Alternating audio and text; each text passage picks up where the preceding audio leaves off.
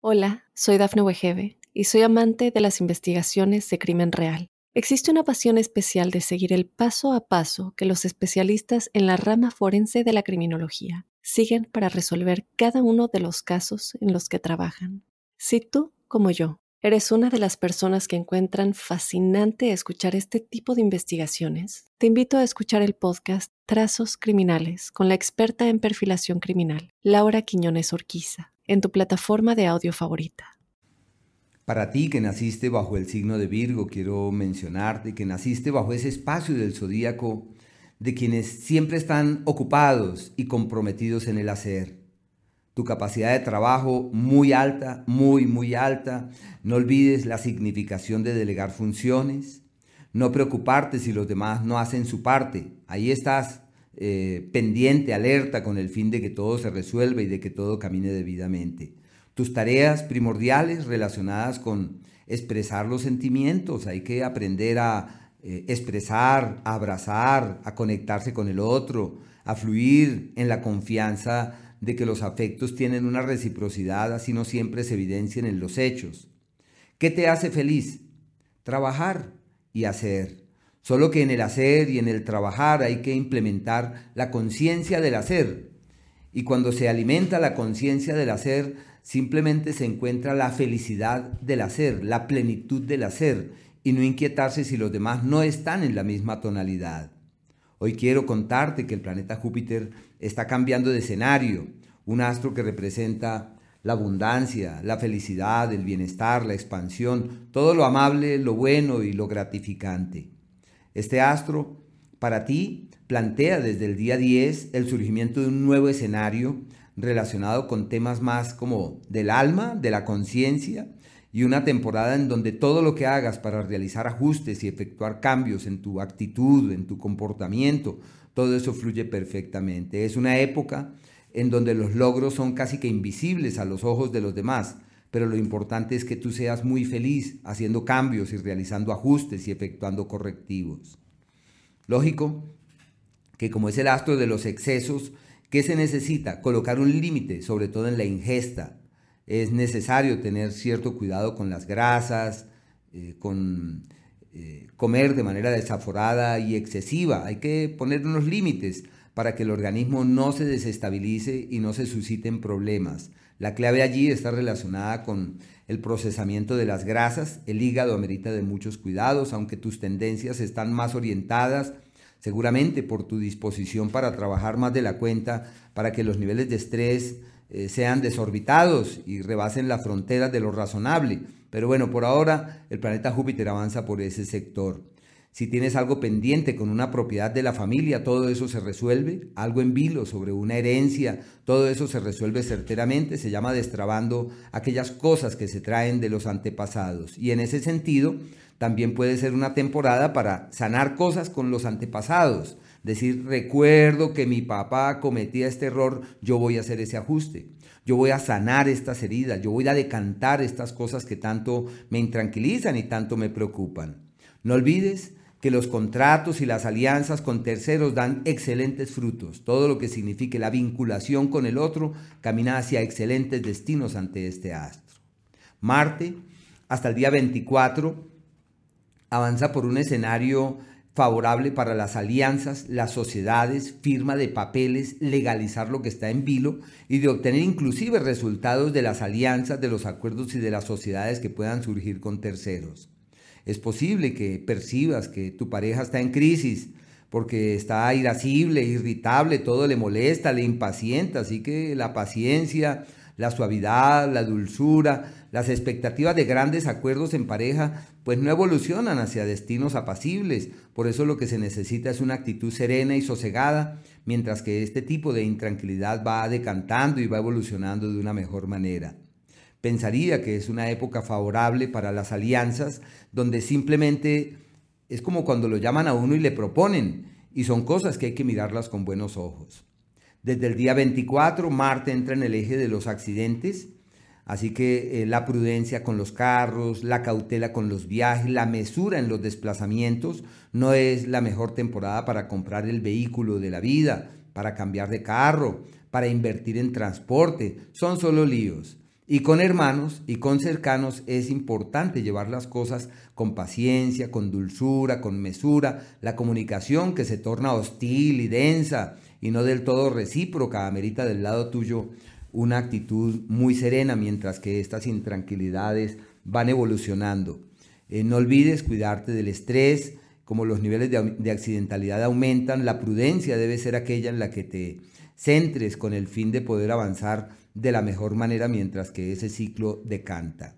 El planeta Venus, los dos primeros días del mes, en un escenario perfecto para terminar de resolver los temas legales pendientes, de firmar los, que, los papeles que hay que firmar, de finiquitar aquello pendiente con visas, con viajes, con el exterior. A partir del día 2 y hasta el 28, este astro entra en un sector de quien se cuestiona profundamente sobre la vida, cosa que no te es ajeno, porque este tu signo es el signo de quien todo lo analiza, lo cuestiona y de quien hace gala de unas dotes mentales e intelectuales eh, sobresalientes.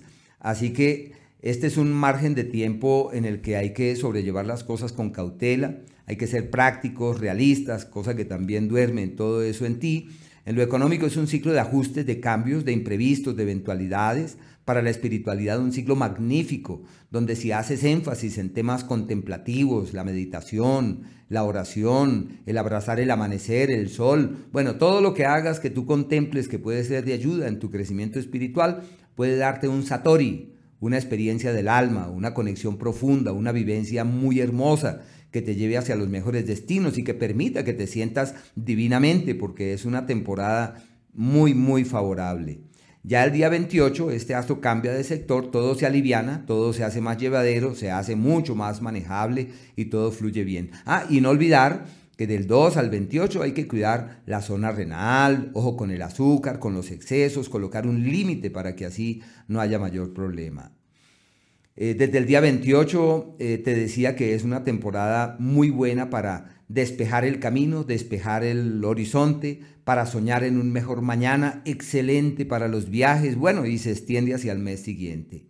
El Sol hasta el día 21 avanza por un espacio perfecto para los viajes, ideal para contemplar la posibilidad de establecerse en otra latitud y de decir, nos vamos de aquí, nos vamos a establecer en aquel otro lugar y pensaría que todo fluye de la mejor forma para reforzar los temas espirituales y del crecimiento interior, una época perfecta, es revaluar casi que el proyecto de la vida, la idea de la vida, la expectativa para con respecto a la vida. Todo eso es una temporada favorable, pensaría a sí mismo que es una época de fortalecimiento físico donde hay un entorno favorable para sentir la plenitud de lo que significa estar vivos y hacer parte acá de este mundo. Desde el 21 este punto estelar cambia de escenario y entra en el histórico mes de la prosperidad, del éxito y de la abundancia. Un tiempo en donde sin mayores esfuerzos todo fluye, en donde sin mover energías todo evoluciona perfectamente, la visibilidad, sino que a ti no te gusta la visibilidad, tú quieres, como cuando uno prefiere pasar desapercibido, es, pero no lo vas a lograr, porque desde ahí entras en la época de la visibilidad, de la notoriedad, del realce, donde todo fluye de manera armoniosa y creativa, Así que no hay que escatimar esfuerzos para que todo evolucione hacia un destino literalmente fiable porque realmente es eso. Todo simplemente se acomoda para que las cosas fluyan de manera armoniosa y creativa. Muy bonito ese ciclo tuyo. No hay que eh, escatimar esfuerzos, sino por el contrario, disponerse de la mejor manera, caminar con entereza, entender que llegó la hora, que es el momento. Bueno, todo eso me parece magnífico. Mercurio oscila entre un par de espacios de tu carta y por ende entre un par de signos. Y este escenario del planeta Mercurio eh, refuerza, lo primero, un periodo llamado el periodo del éxito, que va del 13 de junio y llega, perdón, que va del día 23 eh, de mayo hasta el 13 de junio, llega hasta el mes que viene. Y es el periodo del éxito. Ese es el mejor ciclo, casi podría decirse que del año. Y hay que aprovechar ese cuarto de hora. La iniciativa, la decisión, la definición, el compromiso, todo eso te lleva hacia los mejores destinos. No debes dudar, no debes escatimar esfuerzos. Tu iniciativa, eso es lo que funciona. ¿Y qué hay que hacer? No esperar a que pasen las cosas, hay que propiciar que ocurran, hay que tomar la sartén por el mango, hay que asumir lo necesario, hay que disponerse con el alma, porque es el mejor periodo del año con el fin de poder avanzar hacia un mañana fiable, hacia un mañana seguro. Bueno, una época muy bonita en, esa, en ese sentido. Y del 29 de abril al 23 de mayo eh, es una época también favorable para aclarar el norte en lo profesional y para que tus iniciativas te permitan despejar el camino, despejar el horizonte y avanzar hacia el mejor mañana. Qué épocas eh, tan favorables. Así que hay que aprovechar ese periodo. Y por último, quería hablarte de la luna. La luna eh, tiene unos periodos eh, de cautela y de mesura donde es necesario llevar las cosas con prudencia este es un periodo en el mes que abarca el día 7, desde las 7 de la mañana casi puede decirse el 8 y el 9 hasta casi las 8 de la noche.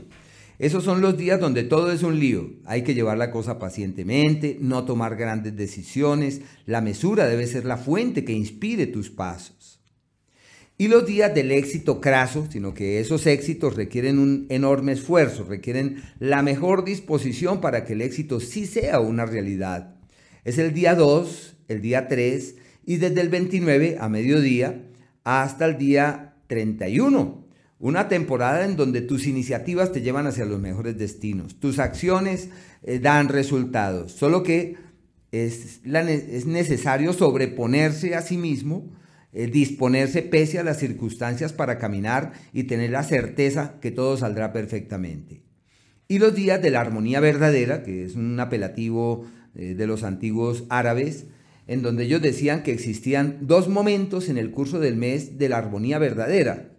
Y esos son los siguientes. El primero, el primero de mayo, el día 27, el día 28, inclusive el 29, hasta casi el mediodía, que son días realmente eh, armoniosos, creativos y muy favorables. Ahí es que estar pendientes a ver cómo se aprovechan esas fuerzas. Y los otros son el 18, el 19, casi hasta las 8 de la mañana del día 20, en donde todo fluye de una manera armoniosa y creativa.